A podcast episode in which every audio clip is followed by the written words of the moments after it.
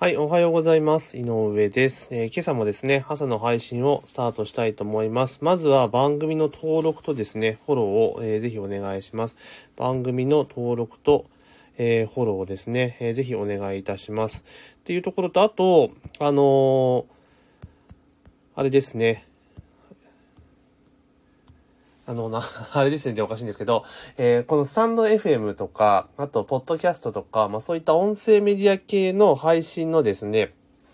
講座を、え勉強会をですね、ストア化でやっておりますので、もし興味がある方はですね、まあ、ストア化で耳メディア勉強会って検索していただくと出てきますので、まあ、チェックしていただけたらありがたいなというふうに思います。今日はですね、えー、昨年比600分の1の衝撃、日本のインフルエンザ消滅状態続くのかというですね、ヤフーニュースの、えー、個人の記事でありましたので、まあ、そこを見てね、ちょっと思ったことをお話しさせていただきたいと思います。で、その記事によるとですね、昨年、4日ですね、厚生労働省は、最新のインフルエンザの国内発生状況、まあ、11月23日29日の集計分を発表したというところなんですね。で、昨年は同時期に全国で27,393件のまあ、インフルエンザの発生が報告されているんですが、今年はなんと 46件と、えー、600分の1という、まあ、壊滅状態というところなんですね。で、ずっとですね、こう、コロナがね、流行ってきてから、まあ、今年の冬は、まあ、コロナとインフルエンザがね、同時に流行るんじゃねえかと。これ同時に入ったらまずいぞっていうところで、まあ、結構ね、あの、お年寄りを中心にインフルエンザのワクチンをね、先に、おはよう、おはようございます。田島さんおはようございます。で、お年寄りを中心にインフルエンザのワクチンを、えー、接種しようって進めていたと思うわけですよね。いわゆるツインデミックっていうんですかね。まあそういうのが、えー、言われていたんですけれども、実際のところインフルエンザが全然発生していないんですね、今。うん。ってなった時に、じゃあなんで発生してないのかっていうと、まあいろいろ多分少々理由はあるにせよ、まあおそらくうがい手洗い、あとマスクですか、をしているからっていうことなんですかね。まああとはその意識的にね、そのコロナが流行ってきて、あの、人混みに行かないとかね。まあそういったことにもなっているからっていうのもあるかもしれないですけど、なんかコロナ対策がまあ完全にインフルエンザ撲滅対策になっているのはある意味すごいことだなと思ってます。で、インフルエンザって結構、あのもう、なんていうのかな。まあ、ある意味当たり前というか、インフルエンザとずっと寄り添って、えー、少な、あの、育ててかな、なんとかな、過ごしていかなければいけないわけじゃないですか。で、だから、なんかあんまり、まあ、すごいね、コロナよりもめちゃめちゃ怖い病気なんだけれども、まあ、そんな恐怖心っていうのは実はないんですよね。そうなんですよ。えー、田島さん言ってるインフルエンザ少ないんですよね。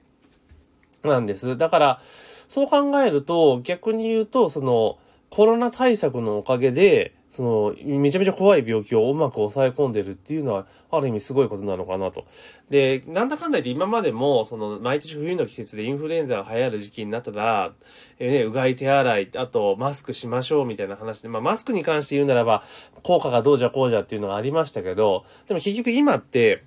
もう日本国民のほぼ全員外出時マスクしてますよね。なんかマスクしてない人って見かけなくないですかって思うんですね。で、前は結構そういう冬場とかでも、まあ、マスクしないで出てる人って結構多かったと思うんですよ。私自身も、あの、冬場なんで自分が本当に体の調子が悪くならない限りは、あの、マスクすることはなかったんですけれども、まあ、それは今年はやっぱね、マスクしないと、なんか目も怖いし、やっぱ怖い、映る怖さもあるからマスクしてるじゃないですか。だからそう考えると結構、あれかなと思いますよね。そうですよ。ね、田島さん、毎年ね、インフレでは9000人以上、そうなんです。亡くなっているっていう事実があるんですよね。結局だから、インフルエンザにかかって重症化して亡くなる方が結構多かったっていうのがあるわけですよね。だからコロナで今、重症化、重症化ってもちろん騒がれてて、それも大変なことなんですけど、じゃあ実際インフルエンザで重症化した人って同じ基準で調べたらどんだけいたんだろうっていうのはちょっと見てみてもいいかなっていうふうにちょっと思ったりはするんですよね。うん。ひょっとすると、致死率で言ったら圧倒的にインフルエンザの方が高くて、かつ、インフルエンザってあれじゃないですか。あの、亡くなるのって、別に高齢者とか基礎疾患持ってる人に限定しないじゃないですか。ちっちゃい赤ちゃんとかね、子供とかだって亡くなるリスクあるし、そういうこと考えると、まあ、ある意味今やってる対策っていうのは、まあ、コロナコロナが前面に出ていて、対策にはなっているんだけれども、最も怖いインフルエンザをうまく抑え込めてるっていうのは、ある意味すごいことなのかなっていう気はするんですね。で、この記事見ていくと、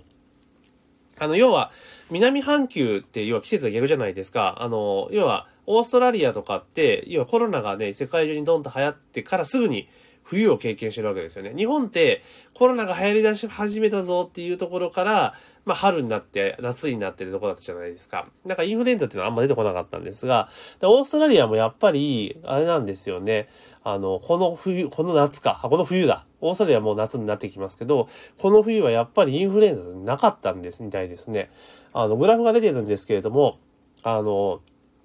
これ WHO の出たかな？見ていると、あの昨年はやっぱりこうインフルエンザがドーンと跳ねてるんですよね。な、では、オーストラリアでいう冬でいう夏、7月は。だけど、今年の7月ってオーストラリア夏ね、あの、ほぼ陽性ゼロなんですよね。うん。だから、やっぱり、そのコロナ対策をしているからこそインフルエンザが流行らないのかなと。まあ、ただ、海外の場合、外国の場合はちょっとどうどうかわかんないですけど、少なくとも日本の場合は、あれだけマスクとかうがい手洗いを徹底していて、あと密になることを避けているわけじゃないですか。そうすると、インフルエンザっていうものを抑え込んでるわけですよね。だからこれ結構報道されないんですけど、なんでだろうと思うんですよね。これすごいことだと思うんですね。もちろんで、コロナのね、夏がっていうのもありますけど、ただコロナっていうのも、なんとなくその、ほぼ1年になりますよね。昨年の年末ぐらいって関西圏ではなんかちょっと立ちの悪い風が流行ってるみたいな噂があって、でそれはなんかどこどこずっと来て、まあ、コロナだったんじゃないかっていう話もあるんですけれども、ただ、現実問題としては、やっぱ昨年もなんかインフルエンザって話後半聞かなかったですよね。なんかやっぱコロナ対策、まあ、イン、なんかそのウイルス同士でなんかね、バトルがあって、インフルエンザウイルスが負けてるのかもしれないですけど、まあ、基本的にはもうコロナが流行って、インフルエンザが減ってるという事実があるわけですよね。で、このインフルエンザが減ってるっていうのはおそらくは、まあその感染症対策っていうのはしっかりと、え、できているということで減っているのかなというところですよね。だから、こう考えると、やっぱりそのうがい手洗い、マスクっていうところが、まあその感染症予防に最も効果的。だから予防という、移った人だけがやるんじゃなくて、もうみんなで、社会、それはどうかと思いますけど、社会全体でこうマスクとかうがい手洗いをしていくことによって感染症が防げるって、これすごいことだなと思うんですよね。だからこういうことをメディアは報じた方がいいと思うんですよね。ちゃんとインフルエンザとの比較をして、えー、コロナウイルスでの、えー、重症者数の割合と、あと死者の割合はこんなんですよ。で、従来型のインフルエンザの重症、感染者と重症者と、えー、死亡者はこんな割合ですよ。で、そのインフルエンザが今回コロナ対策のおかげによって、ここまで抑え込めてるというところだと思うんですよね。で、ひょっとしたらわかんないですけど、その、今までインフルエンザと言われてたものが新型コロナウイルスにね、ねまもう進化しちゃって、ね、拾えてないのかもしれないですし、まあその場合で言ったら数がそもそも減っているので、っていうのもあるので、まあやっぱりこういうところで行くと、まあかなり効果がある。だから感染症予防とか、そういったもの、要は、えー、飛沫感染するようなものに関して言うと、やっぱマスク、うがい、手洗いっていうのはめちゃめちゃ効果があるっていうことですよね。で、日本人って結構手洗ったりうがいしたいっていうのは、だからちっちゃい時からずっとね、やってるので、だから世界的に見ても、そのコロナウイルスの感染っていうのが、まあ、抑え込めてるんじゃないかなって思ったりはします。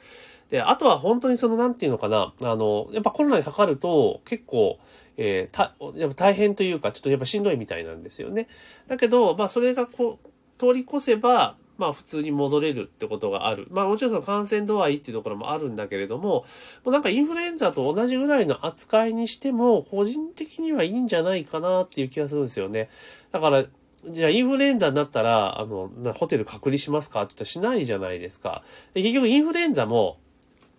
あれですよね。発症してから、あ、自分インフルエンザだったんだっていうところなわけですよね。だから、結局じゃあ発症するまでの間っていうのはウイルス持ってたとしても活動してるわけじゃないですか。で、特にコロナウイルスの場合は、その無症状の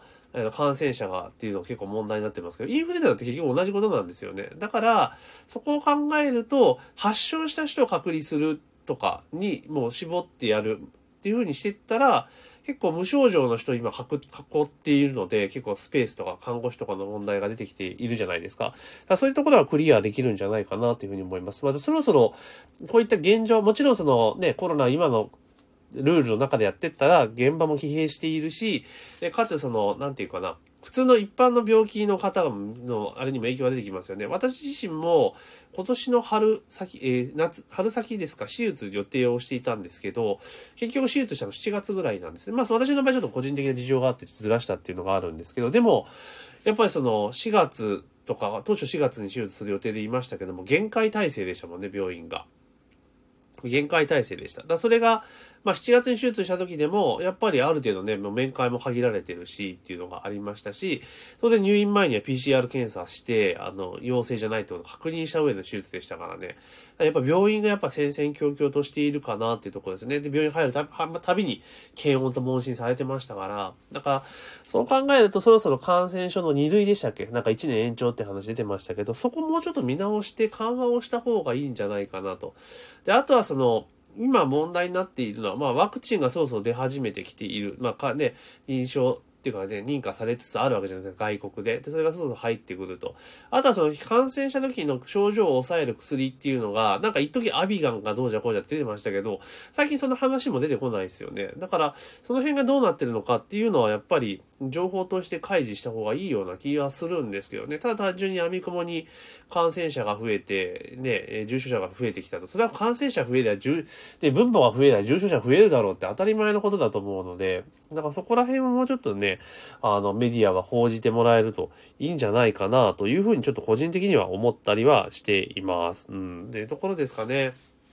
まあ、なので、まあね、コロナ対策が知ってるおかげでインフルエンザが抑え込めてるっていうのはこれ結構ある意味ね、あの、希望というか、良かったことの一つなのかなというとこですよね。だから、まあこれ、例えばコロナがこの後、なんとかな、まあ落ち着いて、で、僕はワクチンもできて、え、治療薬もうまくできてきたっていうところになれば、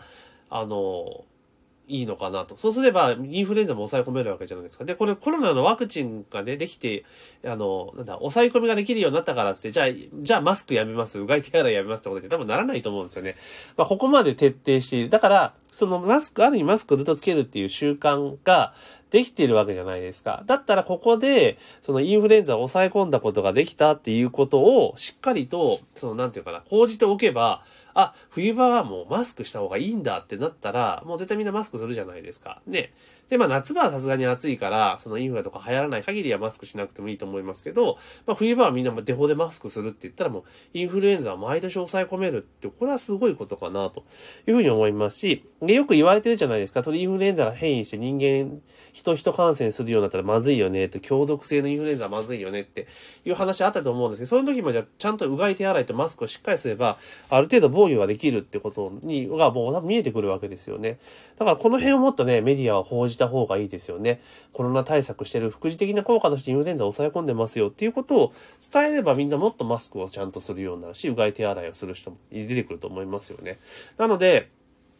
まあ、ここら辺をもっとね、報道してくれたらいいのかなというふうに思いました。で、今日はですね、えー、今朝の、えー、番組はですね、昨年比600分の1の衝撃、日本のインフルエンザ消滅状態は続くのかっていう、えー、記事がありましたので、それに基づいてですね、ちょっと今日はお話をさせていただきました。えー、ぜひね、番組の登録とフォローね、登録フォローをね、ぜひお願いいたします。フォローしていただけると本当ありがたいです。あとね、いろいろ質問とか、いろいろあったらですね、レターとかいろんな機能あると思いますので、そちらの方でいただけたらありがたいです。あと、こうやって音声メディアですね、今あったスタンド FM とか、ポッドキャストとかね、結構流行ってきてますので、それちょっと私も始めたいぞっていう方はですね、私、ストア化で、えー、入門勉強会、耳メディア入門勉強会っていうのをやってますので、えー、今だったら今月中はワンコインで参加できますから、まあ、ぜひね、興味ある方はストア化覗いて、耳メディア勉強会って検索していただいたら、えー、私の講座が出てきますので、まあ、ぜひですね、えー、ご参加いただけたらありがたいなというふうに思っております。はい。えー、立場さんありがとうございます。いいねありがとうございます。ではですね、えー、今朝の朝の配信は以上とさせていただきますます。今日も一日頑張っていきましょう。